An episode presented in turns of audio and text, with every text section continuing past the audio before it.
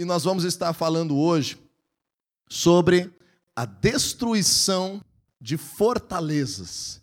Ou melhor, como que a palavra de Deus atua nas nossas vidas destruindo fortalezas. Talvez você não tinha ouvido falar ainda dessa expressão na Bíblia. Talvez você não achava e não ache necessário abordar um tema como esse enquanto a gente não compreende o princípio da palavra de Deus, mas eu te digo, te prepara porque essa palavra pode falar muitas coisas contigo, te ajudar a superar coisas que você não conseguia superar, a mudar comportamentos na tua vida. Então, se você tem a tua Bíblia, pega ela aí, se você tem material de anotação, nós vamos estar falando vários versículos, vários textos bíblicos, alguns deles nós vamos abrir, outros nós vamos apenas citar. Hoje vamos falar sobre esse princípio da Bíblia, esse princípio da vida com Deus, que é a capacidade que o poder de Deus tem na nossa realidade de destruir fortalezas, especialmente falando no nosso interior, especialmente falando fortalezas que nos impedem de crescer, bloqueios que nós criamos, às vezes nas nossas emoções, às vezes na nossa mente, às vezes no nosso comportamento, às vezes no papel dentro de casa, às vezes por traumas do passado, se criam fortalezas nas nossas vidas que nós acabamos ali nos limitando a crescer, a viver coisas novas com Deus. Então eu quero começar essa ministração te fazendo uma pergunta para nós pensarmos juntos. Por que alguém decide na sua vida propositalmente viver distante de Deus? Por que será que alguém toma uma decisão de, na sua vida, nos seus caminhos, viver de propósito, por sua escolha, por sua livre vontade, distante de Deus? E às vezes nós temos uma tendência de que só por causa que estamos aqui na igreja num domingo ou estamos buscando a Deus de alguma forma, nós temos a tendência a pensar de que nós não temos esse problema e de que apenas pessoas que não estão buscando a Deus na sua vida, não têm, entre aspas, uma vida religiosa, são pessoas que estão distantes de Deus. Mas eu estava refletindo sobre isso e também pesquisando muitas coisas sobre esse assunto, e eu comecei a perceber de que todos nós, seja por uma vida inteira, seja por alguns anos, seja por alguns meses, seja por uma semana, seja em, durante um período de um dia, ou até mesmo por alguns minutos, todos nós deslizamos daquilo que Deus tem estabelecido para nós. Não estou falando em pecados graves, não estou falando em coisas que nós venhamos colocar fora toda a vida, mas estou falando em momentos que nós nos deixamos levar por emoções erradas, momentos que nós nos deixamos levar por sentimentos errados, por pensamentos errados, momentos em que nós reagimos a situações de forma humana e depois nós percebemos que nós precisávamos de Deus, momentos em que nós somos pressionados, e daí naquele momento nós acabamos reagindo e muitas vezes tomamos decisões precipitadas. Tudo isso nós vamos ver hoje na palavra de Deus como um princípio que nós precisamos entender, uma função, um sistema que acontece no nosso interior o tempo todo. Uma luta interior que acontece dentro de nós todos os instantes da nossa vida que faz parte da forma como nós somos constituídos, da forma como o nosso ser foi formado por Deus. Para entender essa forma, vamos abrir a Bíblia em 1 Tessalonicenses, capítulo 5, versículo 23. Vamos abrir esse versículo e eu vou citar alguns outros. Enquanto você abre lá no Novo Testamento, as pequenas cartas de Paulo ali, Filipenses, Colossenses, Tessalonicenses, 1 Tessalonicenses 5, 23, tem um princípio bíblico aí, que nós precisamos compreender e assim nos conhecer melhor. A parte nossa que nós enxergamos é o nosso corpo, que nós sentimos, que nós nos comunicamos com esse mundo natural é o nosso corpo. Mas nós precisamos entender que, biblicamente, nós não somos formados apenas pelo nosso corpo, nós somos um ser mais completo do que apenas um corpo. E diz assim a palavra de Deus: que o próprio Deus da paz o santifique inteiramente ou seja, que a presença de Deus cause dentro de ti uma transformação, cause dentro de ti algo que vem dele por completo. E esse inteiramente, o que, que o apóstolo Paulo está explicando aqui? Todo o espírito, a alma e o corpo de vocês sejam preservados. Todo o espírito, a alma e o corpo de vocês sejam preservados irrepreensíveis na vinda do nosso Senhor Jesus Cristo. Então está dizendo aqui que o poder de Deus, a presença de Deus, a palavra de Deus precisa atuar de forma completa no nosso ser.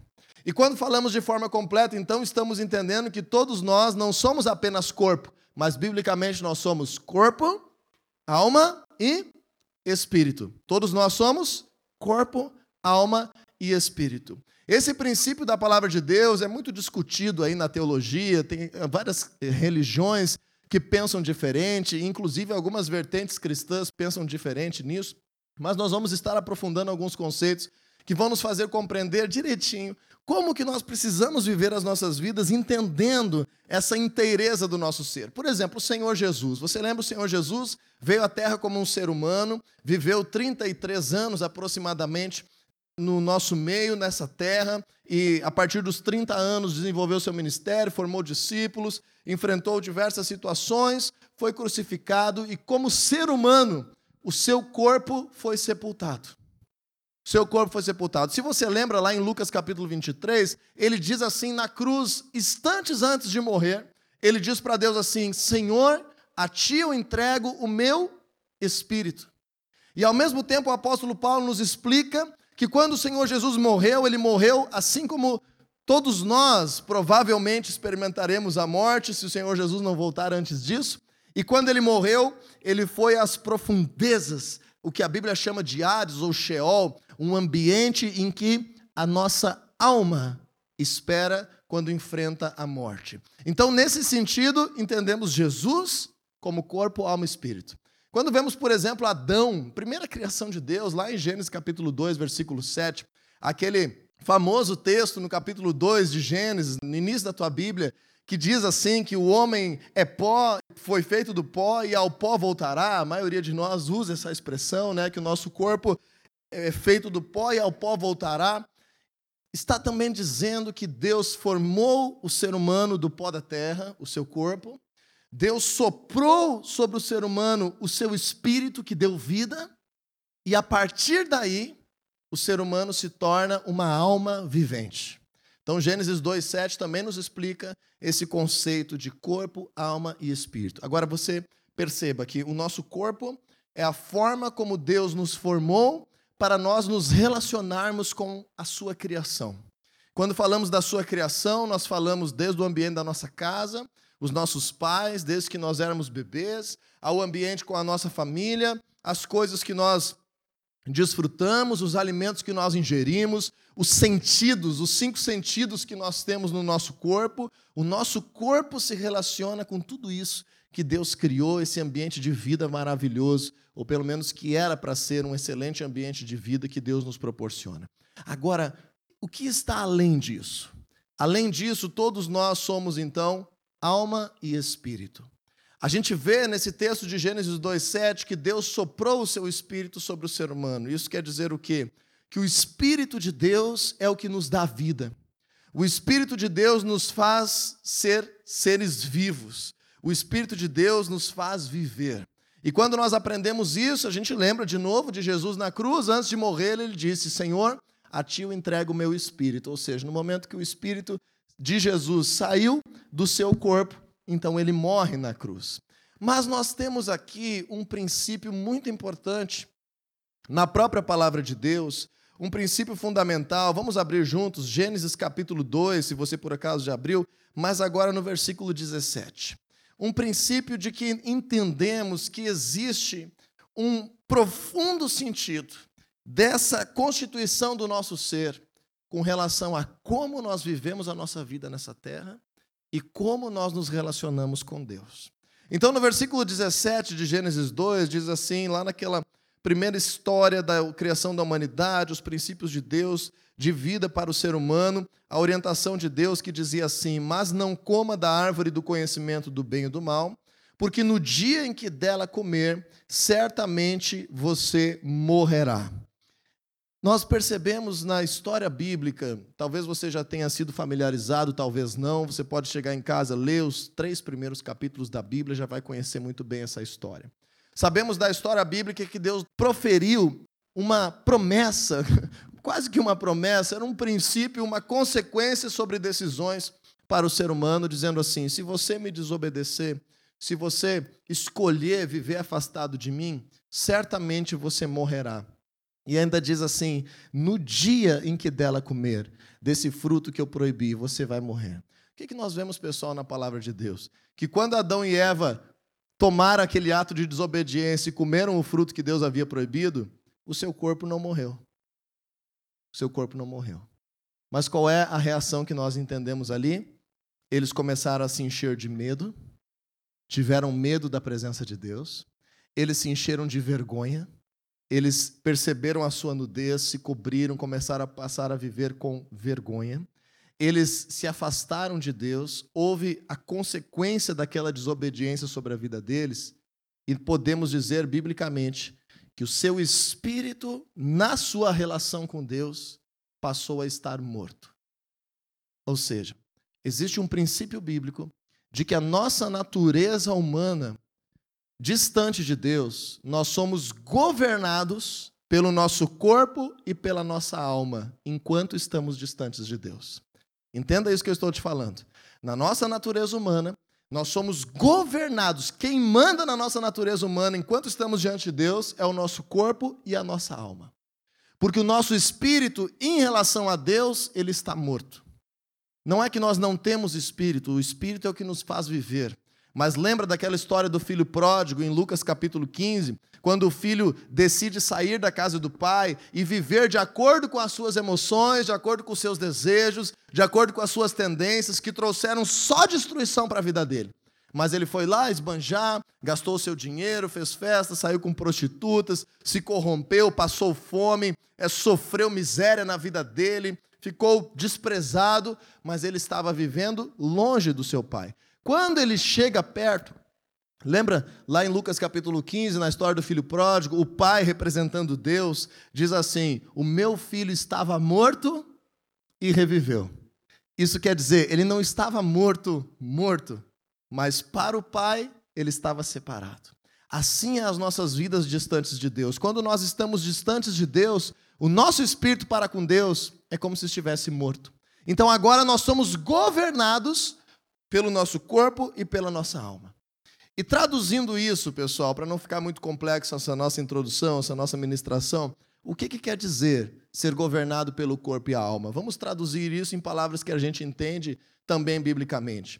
A gente pode entender o nosso corpo como os nossos cinco sentidos, ou seja, aquilo que nós vemos, aquilo que nós ouvimos, aquilo que nós provamos, aquilo que nós cheiramos, aquilo que nós tocamos.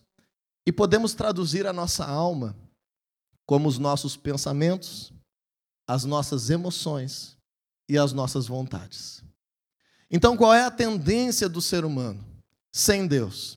É que os seus sentidos, os seus pensamentos, as suas emoções e as suas vontades governem a sua vida.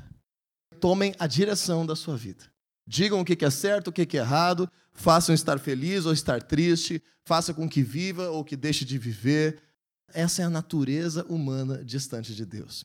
E qual é o problema com relação a isso?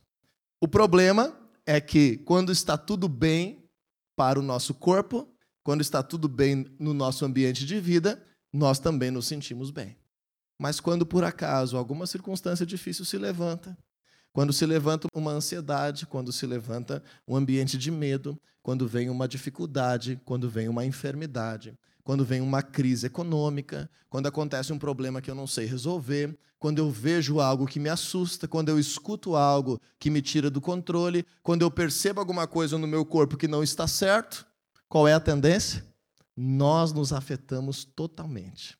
Nós entramos em algum desespero, nós reagimos de forma errada, nós criamos fortaleza nas nossas vidas, nós entramos na defensiva, nós às vezes colocamos em risco o nosso casamento, nós às vezes falamos coisas para os filhos que não deveríamos falar, nós reagimos de forma errada, porque o nosso corpo e a nossa alma é que estão dominando as nossas vidas e reagem a partir disso. Quando nós entendemos isso, vemos, por exemplo, em Efésios capítulo 2, versículo 1 ao 3, diz assim: Vocês estavam mortos, mortos espiritualmente, em suas transgressões e pecados, nos quais costumavam viver, quando seguiam a presente ordem desse mundo. No versículo 3 diz assim: Anteriormente, todos nós também vivíamos assim, satisfazendo as vontades da nossa carne, seguindo seus desejos e pensamentos. Então, eu vou te falar uma coisa muito forte e que eu não quero que soe mal educada da minha parte, mas que precisa te chacoalhar nessa manhã, me chacoalhar nessa manhã da palavra de Deus. Quando nós nos voltamos para Deus, nós não podemos estar colocando como prioridade os nossos pensamentos, as nossas emoções e os nossos sentimentos. Nós temos que ter a capacidade de buscar a Deus de tal forma, se for preciso mudar a forma de pensar, se for preciso escolher sentir essa situação de forma diferente, se for precisar é, decidir de forma diferente, não importa. Porque a palavra de Deus tem um padrão para as nossas vidas, que são os melhores caminhos para nós, que são os melhores pensamentos para nós, que são os melhores projetos para nós, que nos dão uma expectativa de futuro. Então, quando nós nos voltamos para a palavra de Deus, nós precisamos estar muito conscientes de uma coisa: que nós vamos precisar enfrentar algumas coisas, situações, vontades, pensamentos, desejos que estão querendo dominar o nosso corpo, mas de fato nos fazem mal de fato nos fazem piorar a nossa situação de vida, de fato nos abalam, de fato nos matam. Por exemplo, no livro de Judas, se você quiser abrir, no versículo 19 diz assim: Estes são os que causam divisões entre vós, entre vocês, os quais seguem a tendência da sua própria alma e não têm o espírito. Então, eu preciso te dizer que, num momento como esse que nós estamos vivendo, um momento de pressão, um momento às vezes de insegurança, um momento de instabilidade. Se nós seguirmos a nossa própria alma, se nós formos influenciados e seguirmos o que os nossos olhos veem, o que os nossos ouvidos ouvem, seguirmos a realidade como está, nós estaremos fazendo mal para nós mesmos, para a nossa família, para a nossa saúde, para tudo aquilo que está ao nosso redor. Então, a palavra de Deus, ela apresenta um projeto novo. A palavra de Deus, ela nos apresenta uma oportunidade, uma oportunidade de nós sermos redimidos, de nós sermos restaurados, de nós sermos renovados, de nós sermos transformados, de nós sermos salvos naquilo que precise ser. A palavra de Deus nos apresenta uma chance de que nós venhamos estar agora ativando novamente a conexão, a vida do nosso espírito, que até então apenas nos fazia sobreviver, agora ativando a nossa vida por meio do nosso espírito com Deus. E isso acontece por meio do Senhor Jesus. Romanos capítulo 3, versículo 23, a palavra de Deus diz assim: Todos pecaram e estão destituídos da glória de Deus. Eu vou ler na nova tradução da linguagem de hoje, para você acompanhar um pouco melhor o sentido disso. Todos pecaram e estão afastados da presença gloriosa de Deus. Mas pela sua graça e sem exigir nada, Deus aceita todos por meio de Jesus Cristo, que os salva. Então aqui nós precisamos entender, pessoal, que todos os dias, todos os planos, decisões, emoções, situações da nossa vida, nós como cristãos temos acesso a presença de Deus, temos acesso à palavra de Deus, temos acesso a estarmos vivendo da melhor maneira, a estarmos buscando em Deus conselho para que nós venhamos construir a nossa vida por meio das relações nessa terra, por meio das nossas emoções e não fazer sofrer a nossa realidade. Então a palavra de Deus nos restaura, a palavra de Deus nos fortalece, a palavra de Deus nos transforma, a palavra de Deus nos salva, a palavra de Deus nos faz viver coisas, mesmo que as nossas emoções digam que não, mesmo que a nossa saúde diga que não, mesmo que os nossos sentidos do nosso corpo digam que não, a palavra de Deus consegue ativar o poder de Deus nas nossas vidas para nos fazer viver algo diferente. Quando nós entendemos isso por meio do Senhor Jesus, nós percebemos que com Jesus nós podemos ser um novo ser. Veja 2 Coríntios capítulo 5, versículo 17, diz assim: que aquele que está em Cristo é uma nova criatura, é uma nova pessoa, é um novo ser. Diga comigo assim: em Jesus eu posso ser um novo ser. O que, que isso quer dizer nesse contexto que nós estamos falando? Nós, originalmente, distantes de Deus, somos um ser da seguinte forma: corpo, alma e espírito. Porém, esse espírito está apenas me fazendo ter vida, não tem conexão com Deus, e agora o meu corpo e a minha alma governam o meu ser, dominam a minha vida. Muitas vezes eu sou levado pela tristeza, pela decepção, pela angústia, pela dor, pelo sofrimento. É como se você imaginasse que houvesse uma tubulação nas nossas vidas. Imagine comigo que existe uma tubulação nas nossas vidas. O corpo tem um cano aberto para fora, para o mundo visível. Então isso vem, passa pela nossa alma, as coisas são afetadas mutuamente, aquilo que nós vemos, ouvimos, falamos, pensamos. E quando chega no nosso espírito, ainda afastado de Deus, é como se essa tubulação estivesse cortada e tivesse um tampão lá. Então, o nosso único recurso, a nossa única natureza, é que a gente só vai desfrutar paz quando no nosso ambiente tem paz. A gente só vai ter alegria quando dentro da casa tem alegria. A gente só vai estar tranquilo quando nós estamos nos sentindo tranquilos. Porque aquilo que vem de Deus está como se fosse o caninho cerrado com um tampão em cima. O que, que o Senhor Jesus faz? o Senhor Jesus nos dá acesso a Deus novamente, como aquele filho pródigo que teve acesso à presença de Deus, do Pai, e aí lá em Lucas 15, o pai aceita ele e diz assim: "O meu filho estava morto e agora reviveu". Da mesma forma, o Espírito Santo de Deus, o Senhor Jesus, pela sua graça, libera sobre as nossas vidas. É como se agora tirasse o tampão daquele caninho do nosso espírito e ativasse uma conexão com o Espírito de Deus. Então, agora, conforme eu alimento essa conexão, conforme eu dou prioridade para isso que está fluindo dentro de mim, eu faço com que o fluxo seja ao contrário. Aquilo que vem de Deus alimenta a minha alma, as minhas decisões, as minhas emoções, os meus pensamentos, as minhas vontades, o meu coração, os meus princípios. Isso contagia o meu corpo, às vezes cura, às vezes restaura, às vezes muda a forma como eu vejo, muda a forma como eu escuto, muda a forma como eu falo, e mais do que isso, transborda para os ambientes em que eu vivo. Então perceba que, quando nós recebemos Jesus, nós passamos a ser um novo ser, uma nova criatura. Corpo, alma e espírito passam a atuar de forma diferente, porque o nosso espírito passa a estar vivo para Deus. Agora, é uma coisa muito interessante nós pensarmos sobre isso. Se você está aqui hoje como convidado pela primeira vez, talvez você vai estar entendendo isso de uma forma como uma grande esperança de mudança para a tua vida. Mas se você está aqui já tem caminhado com Deus há algum tempo, você vai entender e concordar comigo que o nosso corpo e a nossa alma não entregam de bandeja o controle da nossa vida para o nosso espírito influenciado pelo Espírito de Deus. Nosso corpo e a nossa alma não facilitam as coisas. Nós acabamos entrando numa constante batalha interior, numa constante, vamos dizer assim, situação de enfrentamento, em que esse fluxo ele é sempre disputado. Se as coisas que estão entrando é que estão influenciando o meu ser, ou as coisas que vêm de Deus é que estão influenciando o meu ser. Aí a palavra de Deus, ela explica essa batalha interior que a gente vive, e ela explica que a nossa velha natureza, qual é a nossa velha natureza? O corpo e a alma querendo assumir o controle de tudo. Ela vai criar fortalezas. Nós vamos criar defesas.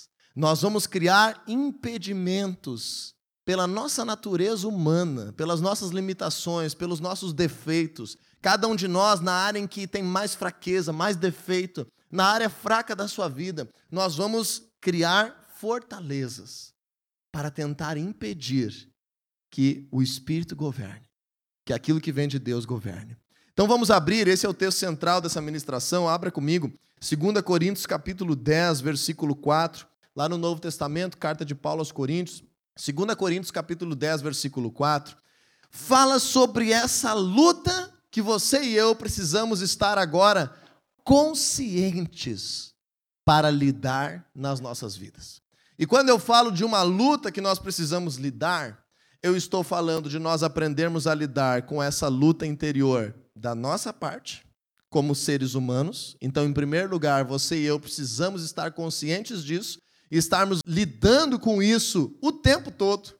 Porque lembra que eu comecei te perguntando algo? Às vezes a gente recrimina pessoas que não estão dentro de uma igreja, achando que elas é que estão distantes de Deus, mas pode ser que nós estejamos aqui dentro e, de fato, nas atitudes da nossa vida também estejamos distantes de Deus. Então, essa é uma questão que nós precisamos lidar como indivíduos. E, em segundo lugar, é uma questão que nós precisamos lidar quando nós tratamos com as outras pessoas. Nós precisamos lidar quando nós entendemos a realidade de vida das outras pessoas.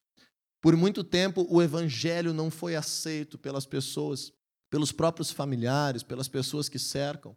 Por muito tempo, o evangelho não foi aceito na sociedade, porque nós não soubemos lidar com essas fortalezas que precisam ser destruídas para que flua o poder de Deus na vida das pessoas. Então vamos ler. As armas com as quais lutamos não são humanas. Ao contrário, são poderosas em Deus para destruir fortalezas. Se você continuar lendo no versículo 5, vai falar destruir fortalezas, vai dizer sobre destruir argumentos, pensamentos errados, destruir orgulho, altivez, várias coisas que surgem dentro de nós, mas especialmente versículo 4, que nós temos armas. Quando buscamos a Deus, passamos a ter armas, passamos a ter recursos para destruir fortalezas. E o que, que são essas fortalezas? Na psicologia, a gente chama essas fortalezas de defesa do ego, as defesas interiores que nós criamos. Essas defesas, às vezes, podem ser a partir de um trauma do passado, essas defesas podem ser o medo, essa defesa pode ser tristeza que tomou conta do nosso ser e se tornou uma fortaleza. Tem uma outra expressão que muitos pregadores usavam antigamente, que é nós termos uma mente cauterizada. Você sabe o que é uma ferida cauterizada? Quando nós temos uma queimadura ou uma ferida e ela foi cauterizada, ela fica uma cicatriz e aquela região ali ela fica mais inacessível. Ao mesmo tempo, ela é mais sensível e, ao mesmo tempo, ela cria uma barreira. Assim a gente explica essas fortalezas, essas defesas do nosso ser.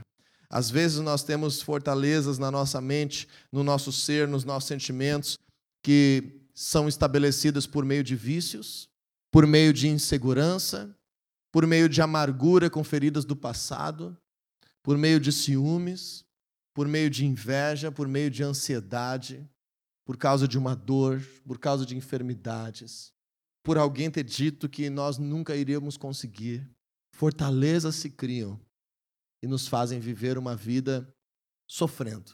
Sofrendo porque aquilo que Deus tem não consegue atuar e aquilo que acabamos vendo, ouvindo, pensando, desejando, acaba mais uma vez nos dominando, mesmo que estamos buscando a Deus. Então hoje nós vamos estar concluindo isso tudo. Agora que eu creio que todos nós estamos entendendo do que, que nós estamos falando. Que pelo poder de Deus, nós temos armas para destruir fortalezas. Pelo poder de Deus, você e eu podemos vencer o medo. Pelo poder de Deus, você e eu podemos vencer a angústia.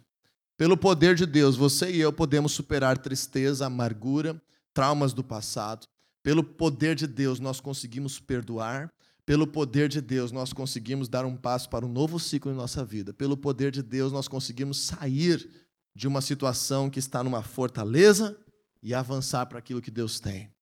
Parar de sermos afetados por aquilo que vem de fora e começarmos a liberar a vazão ao contrário do espírito que empodera a alma, os pensamentos, os desejos, as vontades, os, os sentimentos, que afeta o corpo e que ainda abençoa muitas pessoas, transforma o ambiente de vida que nós estamos vivendo. Para entender isso, pessoal, nós precisamos entender o que está escrito em Romanos capítulo 9, versículo 12. Se você quiser abrir lá, o apóstolo Paulo está fazendo uma correlação de um princípio de uma história humana que é narrada lá no livro de Gênesis, que é o nascimento dos filhos de Isaac, Jacó e Esaú nasceram dois gêmeos. Um nasceu primeiro e, logicamente, o outro nasceu depois, mas a Bíblia faz uma ênfase sobre essa situação, de qual foi o primeiro e qual foi o segundo a nascer. e de que o projeto de Deus estava sobre o segundo que nasceu, que foi Jacó. Não sobre o primeiro, como era a tendência natural humana. A gente olhando a história assim de fora, parece uma história injusta. Parece que talvez nem era para estar na Bíblia. Mas Paulo recapitula essa história agora em Romanos, dois mil anos depois que ela aconteceu. E já dois mil anos já faz que Paulo escreveu isso. Ele recapitula essa história por um princípio espiritual. E ele diz assim: não por obras, mas por aquele que chama, foi dito a ela, ele está contando essa história, mas o princípio que está por trás é o que está no final do versículo, que diz assim: O mais velho servirá ao mais novo. Diga comigo, o mais velho servirá ao mais novo. O que que isso quer dizer com aquilo que nós estamos falando? Deixa eu te perguntar. Entre as duas realidades de vida que nós temos, aquela primeira realidade distante de Deus, corpo e alma governando a vida, corpo e alma tomando as decisões, o espírito interrompido. Uma nova realidade que eu recebo Jesus como meu Senhor, agora passa a fluir poder de Deus sobre a minha vida, o meu espírito passa a viver e eu tenho a oportunidade de que isso influencie todo o meu ser. Qual é o mais velho e qual é o mais novo? O mais velho é a nossa velha natureza, a nossa natureza humana original, distante de Deus. E o mais novo é a nossa decisão de receber Jesus e viver uma vida diferente. Viver uma vida nova. O mais novo é a nossa decisão de dizer: não, eu quero que tudo se faça novo. E isso talvez te confronte um pouco, porque muitas vezes nós nos aproximamos de Deus, nós vamos à igreja e nós não queremos que tudo se faça novo. Nós não estamos dispostos a pensar diferente, nós não estamos dispostos a perdoar alguém que nos ofendeu, nós não estamos dispostos a mudar alguma coisa na nossa vida, a mudar a forma como nós sempre construímos a nossa família por 30 anos. Bom, deu errado, está tudo errado, ok, mas a culpa não é minha, então eu não vou mudar. Então nós precisamos entender que cristianismo significa nova vida em tudo aquilo que precisa ser feito novo. E quando nós vemos esse princípio, a gente tem que entender e carregar isso para dentro de nós. O mais velho servirá ao mais novo. O mais velho servirá ao mais novo. O mais velho servirá ao mais novo. Então, quando acontece do meu corpo, da minha alma, das minhas emoções, das minhas vontades, quererem se levantar para governar a minha vida, lá no fundo, o Espírito de Deus está me mostrando que isso não é bom, que isso está errado, que isso vai me fazer mal, mas está me dando uma vontade, está me dando um sentimento, eu tenho aquele negócio dentro de mim, e o Espírito Santo está me dizendo que isso não está correto. O que, que eu tenho que me lembrar? O mais velho precisa servir o mais novo.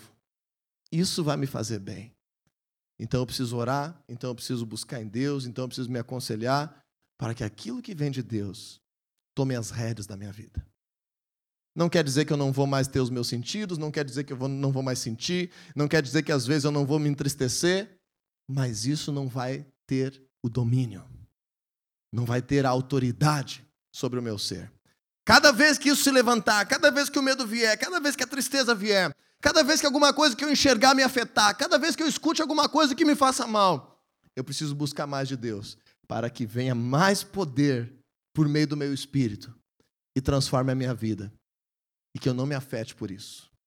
Então, é a palavra de Deus que é a chave para uma vida verdadeira. A palavra de Deus é a chave para uma vida que destrói e vence e rompe com fortalezas. Parece que a gente estava esperando um segredo mais profundo. Mas a palavra de Deus nos explica que é a própria palavra de Deus, simples como ela é, às vezes em um versículo que muda o teu dia, que tem a capacidade de nos dar vida, vida verdadeira, vida que experimenta e vence e que enxerga o seu futuro conforme essa palavra. E para terminar, vamos abrir então em Hebreus, lá no finalzinho da Bíblia, capítulo 4, versículo 12. Eu gostaria de te levar a entender esse princípio e que nós venhamos estar saindo daqui hoje com esse desejo. Diante de qualquer circunstância que se levante, qualquer sentimento ruim, qualquer coisa que esteja dominando a nossa vida, que nós estamos vendo que nos faz mal, que humanamente nenhum de nós consegue vencer de verdade. Às vezes a defesa do ego é tentar se embebedar para vencer isso, é tentar brigar em casa para vencer isso, ou é se fechar num quarto e ficar trancado no escuro uma semana para vencer isso. Às vezes a defesa do ego é nós estarmos de alguma forma criando subterfúgios para vencer isso, mas que de fato estão nos matando. Diz a palavra de Deus assim: Pois a palavra de Deus é viva e eficaz, mais afiada que qualquer espada de dois gumes, penetra até o ponto de dividir. Agora aqui, olha a nossa constituição, pessoal, olha o nosso ser inteiro. Alma e espírito, juntas e medulas, ou seja, o nosso corpo, e julga os pensamentos e intenções do coração. Então nós precisamos receber a palavra de Deus, buscar a palavra de Deus, seja por meio de ler a palavra de Deus, como Bíblia, seja por meio de escutar uma pregação de alguém, seja por meio de discutir sobre a palavra de Deus com alguém que está caminhando com Deus, o meu líder de célula, o meu discipulador, alguém. Mas a palavra de Deus é o que tem poder para confrontar aquilo que possa estar sendo vivido que está me causando destruição, que está me causando morte, que está me causando medo, que está me causando defesas, fortalezas na minha vida. Então nós precisamos ter essa sede, essa fome pela palavra de Deus, porque só ela, só ela penetra de verdade o coração. Penetra de verdade os pensamentos, penetra de verdade lá no fundo da alma. Somente a palavra de Deus. Sem a palavra de Deus, nós podemos esconder tudo de todos. Sem a palavra de Deus, nós podemos viver du vidas duplas, triplas, múltiplas, diante de quem nós quisermos. Sem a palavra de Deus, nós conseguimos ser bons atores que estão morrendo e adoecendo. Porque o versículo 13 é a chave dessa ministração. Diz assim: Nada em toda a criação está oculto aos olhos de Deus tudo está descoberto. Essa palavra descoberto é quase a mesma coisa do que nu, como se estivesse completamente exposto. E exposto diante dos olhos daquele a quem havemos de prestar contas. O Senhor te deu e me deu uma vida. Essa vida é a coisa mais preciosa que existe na face da terra. A tua vida é a coisa mais preciosa. Não troque a tua vida por dinheiro, não troque a tua vida por emoções, por vícios. A vida que Deus te deu é a coisa mais preciosa. E o Senhor diz assim que nada está encoberto diante dele e que todos nós, um dia, vamos prestar contas dessa vida que ele nos deu. Todos nós vamos prestar contas. Ou seja, nós precisamos estar interessados em viver aquilo que o nosso Pai destinou para que nós vivêssemos. Na família que Ele nos colocou, na cidade que Ele nos colocou, nas habilidades que Ele te deu, que te deram, quem sabe, uma profissão, ou a tarefa de cuidar da tua casa, ou de educar os teus filhos. O Senhor conta comigo e contigo para vivermos a nossa vida de forma responsável diante dEle. E que venhamos estar cuidando daquilo que Ele nos deu como nosso bem mais precioso. Agora, o que eu quero terminar e dizer aqui, pessoal, essa palavra exposto no versículo 13, nós estamos terminando com isso. Preste atenção nessa palavra. Essa palavra exposto é a palavra grega trakelitzo, que significa, tristemente, torcer o pescoço de uma vítima para matar, revelar ou expor pelo ato de torcer. Essa palavra da ação de Deus diante daquilo que está encoberto é torcer o pescoço para matar. E quando esgana, quando torce o pescoço de, um, de uma vítima, expõe ali para fora, bota para fora o que, que está dentro. Não vai embora agora. Deus não quer nos matar. Deus não quer nos fazer sofrer. Deus quer matar aquilo que está nos matando. Deus quer expor aquilo que nós não estamos vendo, que está encoberto, mas que está nos matando que está destruindo, que está impedindo, que é uma fortaleza. Então, quando nós buscamos a palavra de Deus, que é como essa espada que penetra, o que, que está dizendo ali? Que quando nós desejamos ir com transparência, quando nós desejamos buscar de coração, quando nós desejamos, ok, Senhor, eu quero ser transformado. Se precisar mudar a minha forma de pensar, eu vou mudar. Se precisar mudar minhas escolhas, eu vou mudar. Se precisar mudar o meu destino, eu vou mudar. Se precisar mudar a forma como eu vejo a vida, eu estou aberto, mas eu quero. Eu quero que a minha vida seja descoberta diante de ti. o que, que Deus faz? Expõe coisas que não estavam vistas, até mesmo por nós. Bota para fora. Quando a gente busca a palavra de Deus, o Senhor age, o seu poder vem e coisas vêm à tona. Então fique muito atento quando você busca Deus. Coisas vêm à tona na nossa forma de agir, de pensar, coisas vêm à tona nas nossas relações, coisas vêm à tona no nosso trabalho, coisas vêm à tona. Não são os meus conselhos que fazem você mudar. Não são os conselhos de ninguém que fazem uma mudança verdadeira na vida de alguém. Mas a palavra de Deus tem a capacidade de expor aquilo que nós precisamos consertar dentro de nós e matar isso. Então, quando nós falamos de destruir fortalezas, nós precisamos, como um momento que estamos vivendo agora, momento que fortalezas se levantam, que medo se levanta, que às vezes a gente fica mais sensível no temperamento, que a gente fica mais irritado, momento que a gente tem incerteza do futuro, momento que às vezes vem doenças psicossomáticas, vem dores, vem estresse, vem insônia, vem tristeza, depressão. Mergulhe na palavra de Deus. Deixe que a palavra de Deus fale contigo. Exponha as coisas. Mas quando a gente faz isso, não tenha medo de mudar. Não tenha medo de pensar diferente. Não tenha medo de agir diferente. Eu não estou aqui hoje para revelar o teu problema individual. Eu estou aqui hoje para dizer que não importa qual seja a tua situação, a palavra de Deus vai santificar o teu ser inteiramente e todos os dias te fazer uma vida melhor.